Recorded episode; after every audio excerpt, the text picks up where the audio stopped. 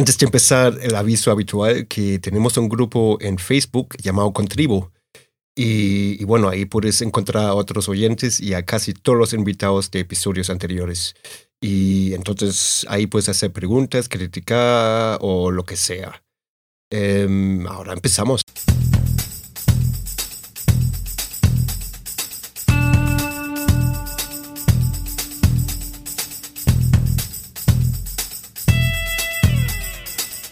Bienvenido a Concast, el podcast de marketing digital para emprendedores, pymes y startups. Cada semana te damos consejos, trucos, hacks, casos de éxito, entrevistas y charlas con expertos para que tu proyecto tenga éxito y expansión, tanto a nivel nacional como internacional. Y aquí está tu anfitrión alemañol, Gabriel Andino.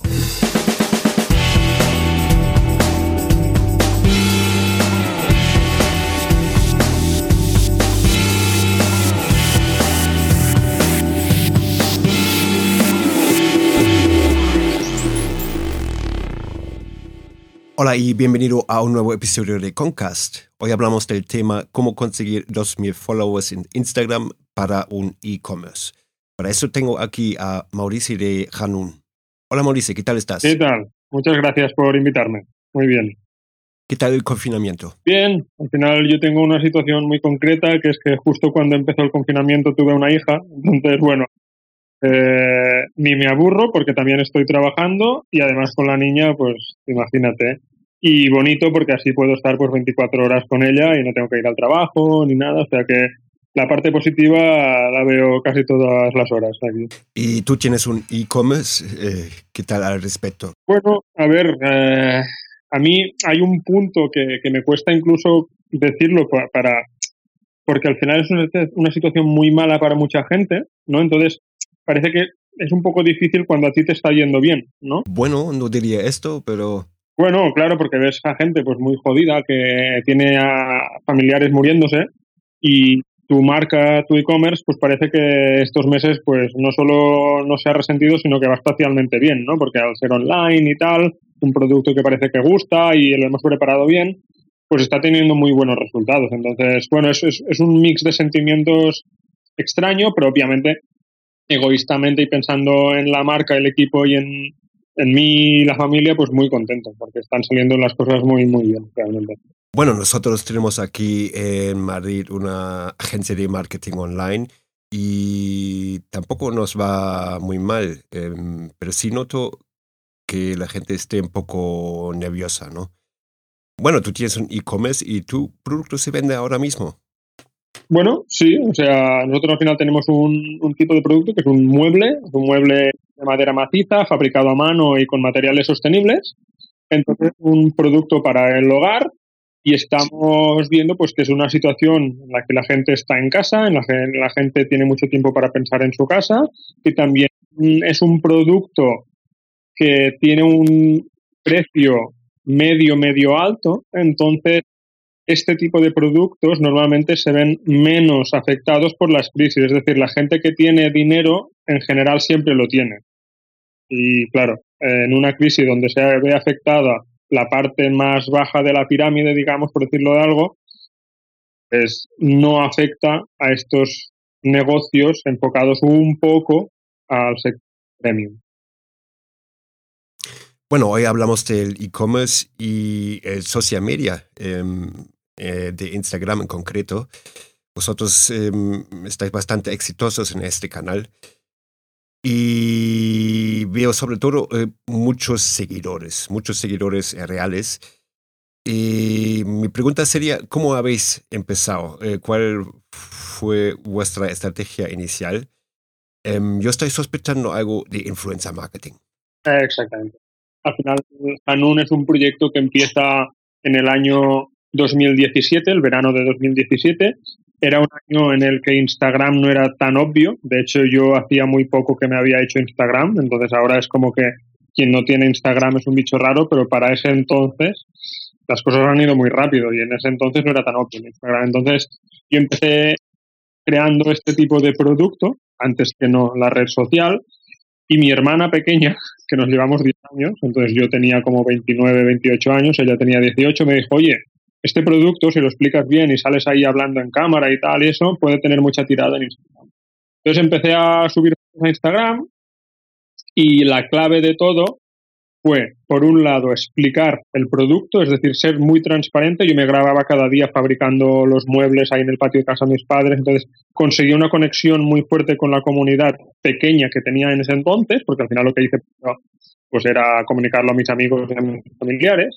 Y después ella, mi hermana, también me dijo, oye, otra cosa que funciona muy bien a día de hoy, por eso digo a, día de hoy, o sea, en ese entonces, hace tres años, es los influencers o microinfluencers, ¿no? Entonces, un influencer te publicaba y realmente era, era todo un bombazo. ¿no? Entonces yo cogí a, mi hermana como consejera y me dijo, mira, tengo esta amiga aquí del pueblo que tiene 50.000 followers, le regalamos un pollero y que diga que se lo ha regalado Hanun.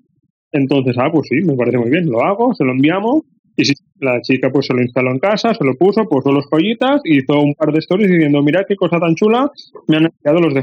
Y claro, pues si yo tenía 500 followers o 1000 como mucho en ese momento, pues en una hora o dos subimos a 5000.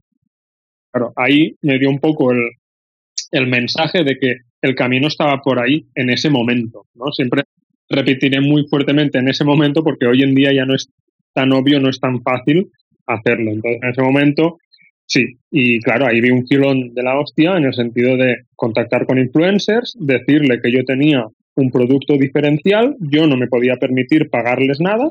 Entonces, ese fue un poco las bases que sentamos en Hanun para los dos primeros años, que era colaborar con influencers que quisieran colaborar únicamente con el producto. Es decir, nunca hemos tenido dinero para pagarles el dinero que piden, pero sí que apreciaban muchísimo el valor diferencial del producto, entonces nos publicaban. Descubrí que ahí había un punto en que el propio influencer quiere ser diferencial y quiere ser el primero en presentar una marca diferencial. Entonces, jugué muy bien esa baza y le daba mucha importancia a los valores de la marca, la sostenibilidad, hecho a mano, kilómetro cero, hecho por un chaval que empezaba en casa con sus hermanos. Entonces, me ayudaron muchísimo a difundir la marca sin esa inversión adicional que podría haberle costado pues a una marca blanca, a una marca menos relevante o con menos valores en ese sentido. Y así es como empezó el tema de los followers con influencers. Después, mm, el titular que has puesto, ¿no? De los 2.000 followers al día es otro mecanismo que hemos encontrado ya en el, en el tercer año. Pero, pero sí, a ritmo orgánico, ahora mismo Hanun colaborando de vez en cuando con influencers, porque ya lo hemos dejado bastante de banda, ahora ya es más los referas, ¿no? El propio cliente que te publica con los sorteos que hacemos, los retos y tal, pues subimos unos 250 por día si no hacemos la promoción que te contaré después para los 2000 al día. Ahí tengo una duda. Em, tú tienes un producto muy visual y, muy caro. Y seguramente a la hora de, de, captar los influencers esto ha sido importante, ¿no? Lo pregunto em, porque em, si tú tuvieras eh, un producto, digamos, más aburrido, menos visual como un tornillo, Em, seguramente la influencer no lo va a hacer.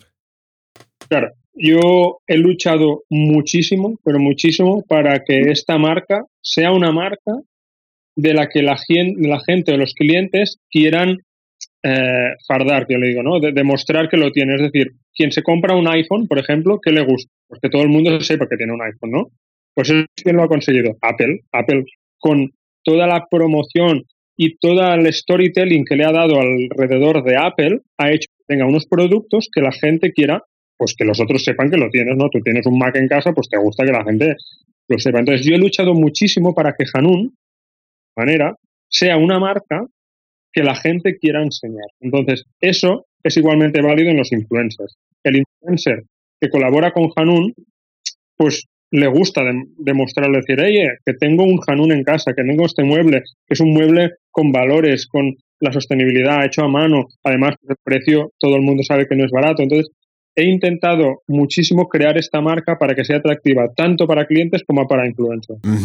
Y lo he visto un poco por encima. Em, entonces, eh, lo que habéis hecho es eh, mandar el producto al influencer, em, el influencer lo publica y vosotros lo publicáis también. Eh, exactamente, al final eso sí que al principio de todo, cuando empecé a colaborar con influencers, encontré un pequeño mecanismo que me funcionaba muy bien y que yo le llamaba el pre-story. Es decir, yo cuando colaboraba con influencers les decía, hola, soy Mauri de Hanun, que te hago esto, tal, no sé qué, ¿quieres un mueble? Y me decían, sí.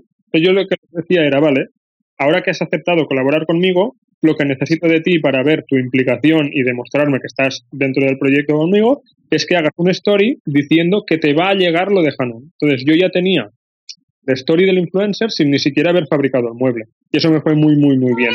Porque tenía followers antes de haberle enviado el, mueble. Quizá de vez en cuando se escuchará mi hija que va a llorar.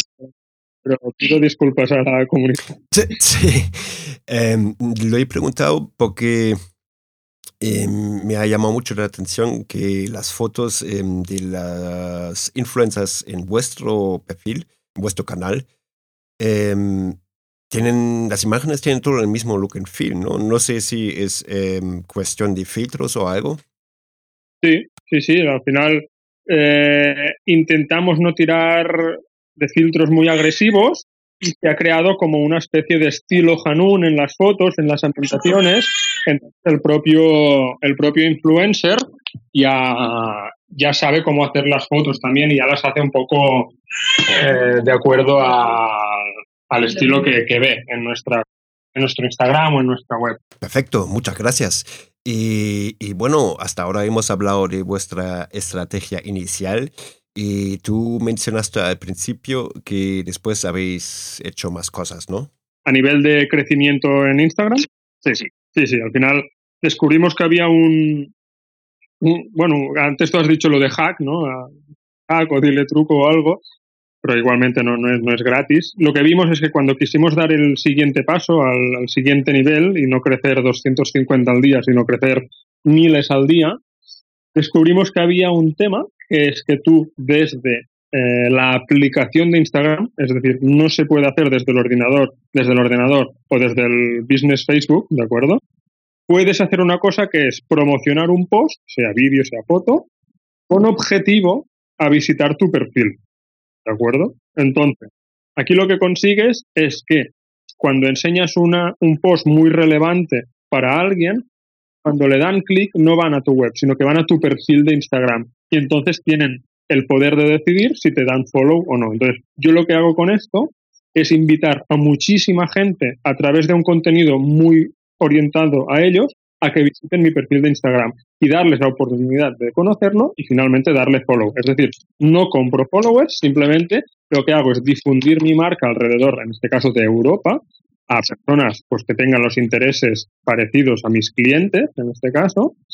Y lo que hemos visto que funciona muy bien es una creatividad muy enfocada a tanto tu marca y tu sector y tu cliente. Es decir, que una todo eso que es tu producto, tu marca y los intereses o lo que quieren ver, en este caso, los clientes. Entonces, nosotros dimos con un tipo de vídeo que eran, eh, tenían que salir personas, tenía que salir un espacio vacío y tenía que, durante el vídeo, generarse el espacio. Es decir, un ejemplo, cogíamos un salón, y lo decorábamos todo en fast motion, es decir, salía a cámara rápida, eh, entonces, un vídeo de 30 segundos decorando una estancia lo, petaba. Entonces, primero lo probamos en orgánico, lo subimos a Instagram, vemos cuántas visitas orgánicas tiene, empezamos a comparar con el resto y si es candidato a ser mejor que el resto, le metemos dinero promocionado con objetivo visita al perfil. Entonces, con uno, te voy a decir números incluso si quieres, con unos 300 euros al día,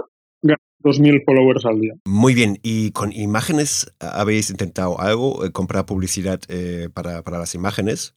sí y no funciona ni la mitad de bien. Ya me lo imaginaba. Em, ¿Y para los vídeos habéis contratado a alguien o lo, lo, los habéis hecho vosotros? Es todo, todo in-house. Intentamos que todo el tema marketing, contenido, producto, shooting se quede in-house. Entonces, tenemos nuestro propio equipo creativo. Incluso te diría que utilizamos nuestras propias casas en muchos casos. Ahora la nueva oficina que hemos alquilado no es una oficina, sino una casa muy grande, porque veíamos que la utilizaríamos para los shootings, entonces todo se ha quedado in-house. Muy bien, y el objetivo, es decir, la conversión de vuestro perfil en Instagram, es branding, ¿no? ¿O intentáis también eh, vender a través de, Instagram? Esto, al principio sí que era un canal que nos que aportaba un porcentaje elevado de ventas. Ahora que hemos ya hecho el salto al siguiente nivel en facturación, internacionalización, rondas de inversión, eh, crecimiento. Instagram a nivel red social y canal orgánico se ha, se ha quedado más simbólico como marca, como también como algo de reputación, es decir, yo a toda la gente que invito a visitar a mi web a través del paid performance, veo que también acaban visitando el Instagram para buscar esa reputación de decir, vale, esta web que estoy visitando, ¿qué ¿Esto es real? Eh, ¿No? ¿Hay un equipo detrás? Entonces, a la que ven un Instagram de medio millón de followers, con gente detrás, con el equipo y tal, pues le da esa confirmación de que es real. Es, es, es muy bueno para la reputación. Gracias. Y lo que quería preguntar también es que ¿Qué estrategia usáis eh, referente a las publicaciones? Em, ¿Usáis una herramienta o algo?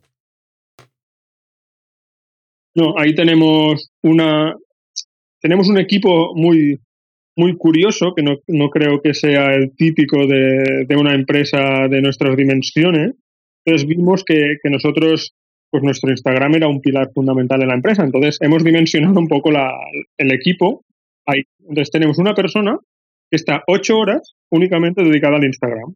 Entonces, algo que se trabaja mucho en Hanun es el feed, el propio feed de Instagram, ¿no? Que todas las fotos, una vez las publiques, además queden bien entre ellas. Entonces, es una persona que está todo el día viendo cuál será la siguiente foto que vamos a publicar, que quede bien con las otras, hablando con influencers si tienen fotos para enviarnos, organizando el siguiente shooting y sabiendo qué mueble vamos a publicar. Ocho horas cada día pensando solo en Instagram. Entonces, claro, te da al final un feed muy trabajado, unas imágenes muy trabajadas, unos textos y una comunidad pues muy, muy, muy enganchada a la marca. ¿Y usáis alguna herramienta o solamente Instagram?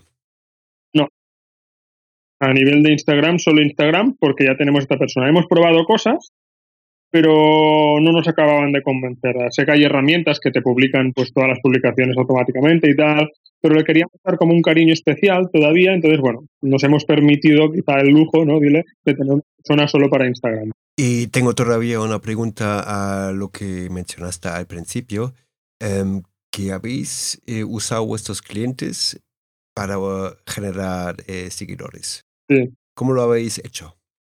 Bueno, eh, lo mejor que te puede pasar es que sea el propio cliente que, que, diga, ya me ha llegado esto a casa, ¿no? Que es lo que yo buscaba, que te comentaba antes, ¿no? Una marca que tenga tal reputación y tal imagen que la gente quiera publicar cuando le llega a casa, ¿no? Para mostrar que le ha llegado. Entonces, tenemos una gran parte de eso, de gente que pues no le hemos llamado, le hemos dicho nada y de golpe te encuentras. Te ha mencionado Pepita de Madrid, entonces tú abres y pone, ya me ha llegado el paquete de Hanun. Y pues se pone, o quizá hay un vídeo con un unboxing, o quizá hay una foto en la pared. Eso es una parte. Y la otra parte es que intentamos hacer a nivel de concursos, eh, retos, para que la gente participe en la comunidad de Hanun. Por ejemplo, el ejemplo más cercano es este mes. Este mes hemos hecho el mes de los retos del confinamiento, entonces invitamos a la comunidad a que se graben haciendo cuatro retos. Cada semana sale un reto, entonces, ¿qué consigues con eso? Que la gente pues esté implicada con la marca, te conozca y además como el, uno de los requisitos es que se hagan un story etiquetándote, su comunidad ve que esa persona está mencionando una tal marca que se llama Hanun. Entonces ya les llama la atención a ver qué coño hace mi vecino mencionando esta marca y haciendo este reto. Entonces llama la atención y consigues ahí mucha difusión también. Muchas gracias. Y ahora nos estamos acercando al final del episodio. Y obviamente tengo otra pregunta. Em, ¿Qué recomendarías a una startup para eh, iniciarse en temas de Instagram? Quizás eh, eh, a una startup con un producto de diseño como es el vuestro y, y, quizás a una startup, digamos, más aburrida?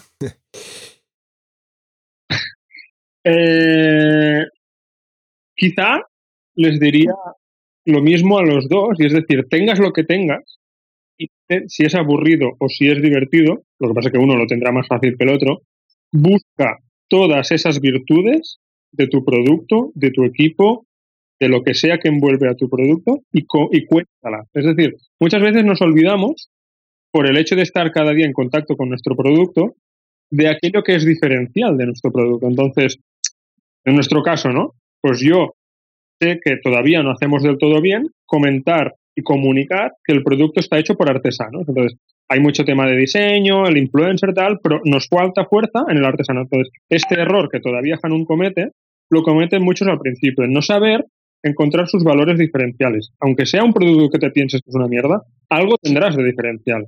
Quizá no es el producto, quizá eres tú como persona eres muy guapo. Pues bueno, sé, la imagen de tu marca, pero busca algo que enganche a esa comunidad que tendrás, como yo digo siempre, como esa lucecita azul que atrae a los mosquitos y se mueren, que no pueden dejar de mirarla, pues tu marca tiene que ser eso. Entonces busca esos valores que hagan eso. Entonces, me decías, a uno que tiene un producto mejor y otro peor. Pues bueno, el que tenga un producto mejor lo tendrá más fácil para buscar eso. El que lo tenga más aburrido, pues lo tendrá más difícil.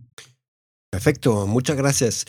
Y ya nos estamos acercando al final del episodio y em, como quizás sabes, tenemos una sección estándar en cada episodio que consiste en un mayor fallo relacionado con el tema y algún hack. Em, el hack quizás ya lo mencionaste antes, pero como fallo, ¿qué tienes ahí para nosotros? El fallo, te podría decir uno concreto de Hanun, que, que lanzamos un producto, al final, el tema, el sector del mueble es un sector que no, no existen prácticamente el tema patentes, está todo inventado, entonces eh, no tienes que dar explicaciones a nadie si quieres lanzar un producto que se parezca mucho al de otro, ¿de acuerdo? Entonces ahí hay como una, una, una oportunidad un poco oscura, ¿no? De hacer cosas. Entonces nosotros identificamos un, un tipo de producto que eran unas camas de perro y había una persona aquí en España que los hacía, ¿no? Entonces yo dije, ay, pues mira, voy a llamarla y como nosotros trabajamos con proveedores que ya no los fabricamos nosotros, pues le pido que si quiere ser proveedor de Hanun. Entonces, lo que nunca me esperaba es que me dijera que no, de que ella ya estaba contenta con su taller y que no quería hacer más. Dije, hostia, después dije, vale, pues hagamos una cosa. Yo por cada diseño, o sea, por cada producto que venda, te pago. Tú no haces nada, me has cedido como los derechos, pero aquí yo ya entraba a ser más bueno de lo que podía ser, porque yo sabía que no había patentes ni nada, simplemente podía copiarlo, ya está. Me dijo, no, no quiero ni esto. Yo pensé, a ver, estás dejando contra las cuerdas porque no puedo hacer nada. Es decir, yo quiero lanzar este producto y no quieres ni, ni dinero, o sea, no quieres nada. Entonces, ¿qué hice? Pues dije, mira, lo siento mucho, te he dado la oportunidad de que colaboráramos, entonces nosotros lanzamos el producto igualmente. ¿Qué pasa? Que cuando estás en redes sociales, las redes sociales son muy incendiarias y se nos la comunidad encima en plan, ¿cómo podéis hacerle esto a esta chica? Tal, no sé qué. Entonces, claro, ahí te das cuenta de que algo que tú veías puramente business, en plan, oye, yo se lo ofrecí a la chica, la chica no quiso, pues yo lo hago, ¿qué, va a pasar? Al final, ¿cuántos productores de muebles hay en España y en el mundo, no? Pues bueno, se tiraron encima y fue un golpe muy fuerte para Hanun para darte cuenta de que no todo es válido, ¿no? De que hay una cierta moralidad detrás de las cosas que a veces hay que respetar por encima del virus. Muchas gracias. Y yo creo que el hack ya lo mencionaste o tienes otra cosa a mano. El hack, de este año, sobre todo, es ese, a nivel de crecimiento de Instagram, y bueno, y, y una cosa que a mí me gusta mucho es, hasta que no seas experto en algo, fíjate en los demás. Es decir, no pasa nada por hacer las mismas cosas que los demás. O sea, cuando estás aprendiendo, pues, ten, ten, referentes, inténtalos seguir. O sea, ya te volverás experto y decidirás tus propias estrategias, pero, pero que la gente no, no le moleste eso. Muchas gracias. Y bueno, sé que tienes mucha prisa ahora porque tienes una reunión ahora. Em, una última cosa, si la gente quiere contactar contigo, ¿cuál sería la mejor manera? Pues mira, hay gente, hay mucha gente que, que me acaba contactando por, por LinkedIn, porque eh, yo he visto, pues, que gente que tiene preguntas sobre, pues eso, e-commerce, marcas, Instagram, entonces yo siempre estoy muy abierto a contestarlo todo. Yo he visto que en general la gente me contesta, por, ay, me, me contacta por LinkedIn, porque supongo que es el lugar más público y accesible de encontrar a alguien hoy en día a nivel de, de business, ¿no? Porque mi teléfono obviamente no lo saben y mi email tampoco. Y al final, a veces sí que por Instagram te pueden escribir, pero escriben como a la marca, no le escriben a Mauri, el fundador de Y por LinkedIn sí, entonces yo voy abriendo los mensajes siempre y voy viendo. Muchas gracias, lo voy a poner también en las notas del episodio.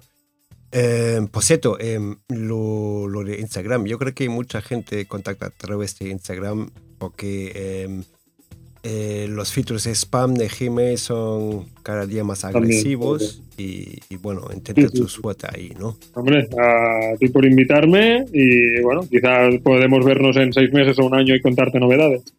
Muy bien. Hasta la próxima. Muchas gracias.